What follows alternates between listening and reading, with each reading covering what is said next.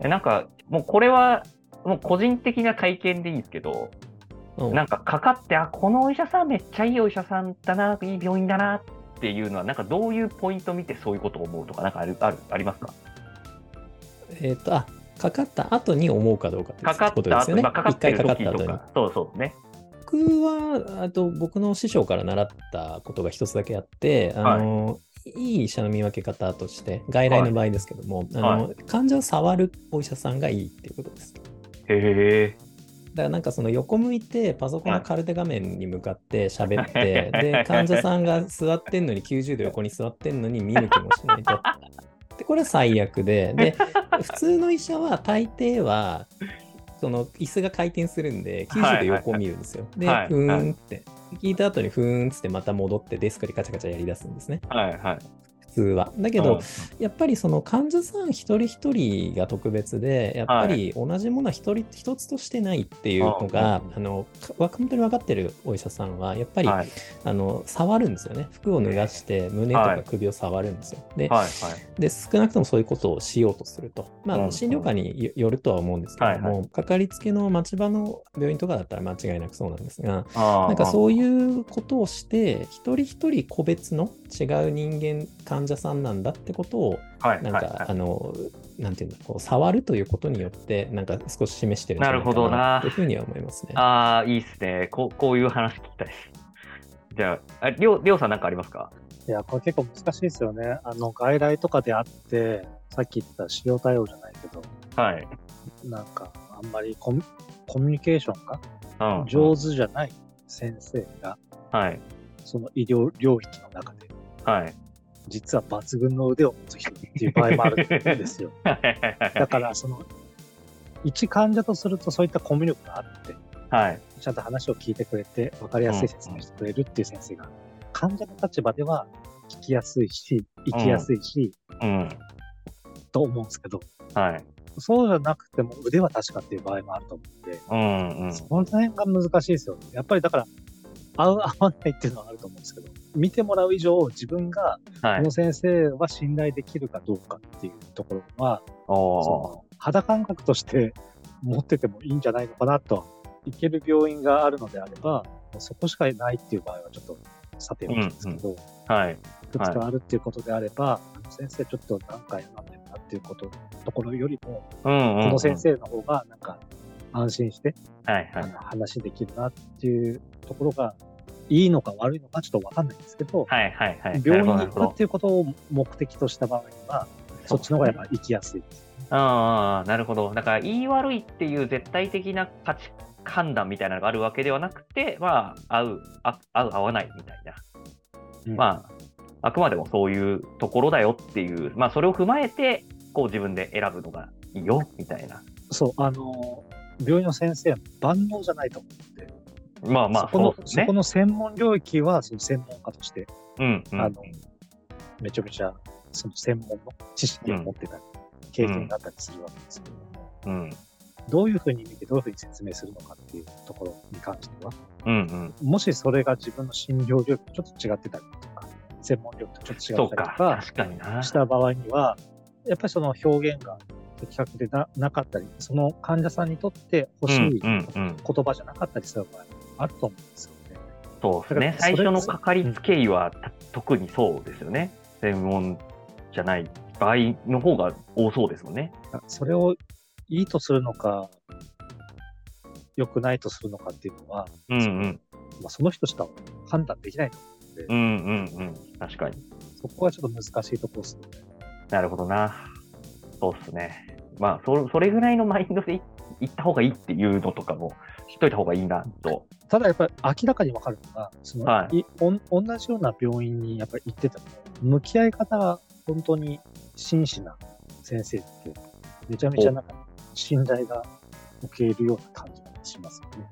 特に地域のクリニックとかの場合なんかあの適当に、適当な感じで終わるのではなくて、しっかりと診察して、はいしっ。かりとなんかコメントもらって、しはい。っかりと、あの、クリニック出た後はこういうふうにしてくださいねっていうような、的確なあの、医療方針とか治療計画とかが示されるはい、はい。って、なんかい、いい先生なんじゃないかなって思ないるほど。ね。ああ、うんなるほど。なんか逆にちょっとこういうとこはやめとけっていうのない、なんかないですか？とりあえず薬出しておきますね。とりあえず薬出してきますねっていう。まあまあ、確かに話聞いてよとはなりますよね。いやもうちょっとあの、症状言いたいんだけど、いや症状聞かずに薬出すとかやばいじゃないですか。それはやばいですよね、明確に。なんか僕から見るとダメなとこばっかりなんで、ああそうですね、どこがダメコンサルタントですからね。ダメなとこ探すのか仕事みたいのなな。かなか言えないんですけどね。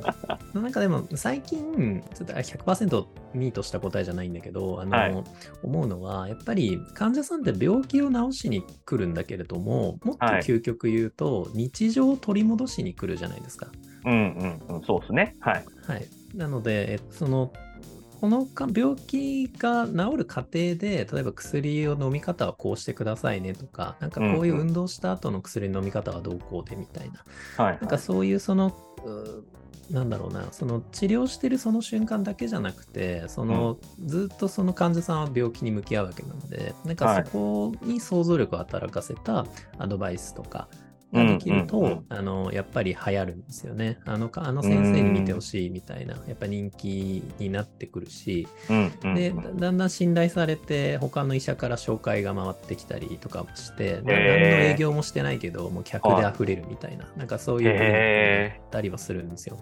なので、なんかそういう、で、その、それをお医者さん一人が回すのは大変なので、なんかその思いに共感している医療スタッフたち、例えば看護師さんとか、はい。薬剤師さんとかが、結局思いは一つで、その患者さんのその日常を取り戻すため、あるいはその日常の中で治療を無理なく位置づけるために。あのこういうことをしたらどうですかっていうことを、なんかスタッフ全員が言えるような、あるいはなるほどな必要な情報を聞き出すような、あのはいなんかそそういったようなところは、やっぱり選ばれるよなっていうふうには思いますね。この辺はもう本当経営とかですね。もう、まあ会社と思いを浸透させて、それをみんながちゃんと実行しようね、みたいな。ちゃんと同じ方向を向いて、あの、サービスを提供しようねっていうのは、やっぱ病院としてなってると確かにめっちゃ強いですよね。そこは、はい、やっぱその組織論的な観点もすごく大事ですけれども、うんうん。なんか本当にその一人の患者さんもあるサービスを受けるお客様じゃないですか。だからそうんうん。のカスタマージャーニーみたいな話の時に、自分が病気になったで治るまでのその一連うんうん。うがとってもいい体験ができると、やっぱりすごく嬉しいし、うん、で、まあ日本の場合はあの医療の値段が決まってるからあれなんだけど、やっぱり、はい例えばそれがアメリカだったらいいっぱいいろんな値段を払ってでもあの、うんうん。やっぱそれを受け受けようっていうふうにもやっぱ自然に思うでだろうし。はいははい。だからないんかそこはなんかその医療本丸とはまた違うんだけどサービス面のところでなんかできることも本当は多いんじゃないかなとは思いますね。ああ、なるほど。その観点で言うと、あの、ある大学病院なんかは、はい。診療科の受付のスタッフがめちゃめちゃ優秀で、へ患者さえんの話を聞いたり、通ってる患者さんのことを知っていて、はいはい。その症状ど良くなりましたかとか、なんかすごく把握してるような受付のスタッフさんが。はいでもう大学病院なんて、本当患者さん山ほどいる中でそれができるっていうのは、すごいやっぱり。信頼があるなっていう思いますし、逆にその、ちょっとなんか迷ったり困ったりしてる言葉への対応が、素晴らしく的確につなげてもらったりとか、うんうんうん。先生のスケジュールを把握してたりとか、あはいはい。またはそれを見れる先生がどの先生で、あのいつ、いつだったらいるだとか、そっか、そういったようなスタッフもそういうことが分かって、分かってるうんっていうようなはいところはすごくやっぱ信頼がおけるなっていうふうには思います。ああ、確かにそうっすね。それはすごい、そうっすね。そうですね。なんかその、やっぱり、まあ、経営理念じゃないですけども、そういったことが浸透している。で、その、うん結構やっぱね、患者さん感動するんですよ。そこまで受付の人が優秀だったりすると。そうですね、感動します。すげえみたいな。はいだからなんか、例えば病気だとこう歩くのしんどいからタクシー乗ったりするじゃないですか、帰り道に。はい。なんだけどそ、その普通に病院の前で待っててもタクシーがいない場合、なんか、はいはいはいあそこからタクシー拾えるよとか、なんかどっち方面に帰るんだったら、ここからタクシー捕まえた方がいいよみたいな。確かに確かになんかそんなことを言えたり、自然にできる病院もあったりはするんですよ。病院というかクリニックなんだけど、はいそれってやっぱり結構ね、覚えてるんですよね、患者さんあが。あ、いや、確かにそうですね。なんか、僕、まあ、病院行くの、病気治すのもそうだけど、なんか不安を取り除きに行くみたいなところも結構大きくて、うんうんまあ、普通の風邪とかだったら、まあ別にほっといても治るっちゃ治るんですけど、うん。まあ、その不安をできるだけこう、安心に変えたいみたいなところで、安心っていう部分で考えると、そういう全部のその一連の病院に入っての対応から、そのさっきのタクシーとか帰り道、こっちの方が安全だよみたいな風に言ってくれるのも全部含めて、なんかそう、サービスに含まれるなっていうのは今、すごい思いました。そうですね。なんかそこ、まあ、そこまですごい考えられていると、やっぱり感動しちゃいますよね。うん。やっぱり人に勧めちゃうんですよね。あの、まあ確かに良かったよみたいな。うん、はい。うん、うん。なんだろう、医療機関を流行らそうと思うと、繁盛させようと思うと、まあ、そんなことを、まあ、僕はよく言ってるっていう感じはいです、ね。はいはいはい。なるほどな。なんかピンポイントのこの事象に対していい悪いとかではなくて、多分もうもうちょっとトータルでというか、そういうところでこう判断して、まああとはあの適切なところに適切にかかりましょうっていうやつですね。そうですね。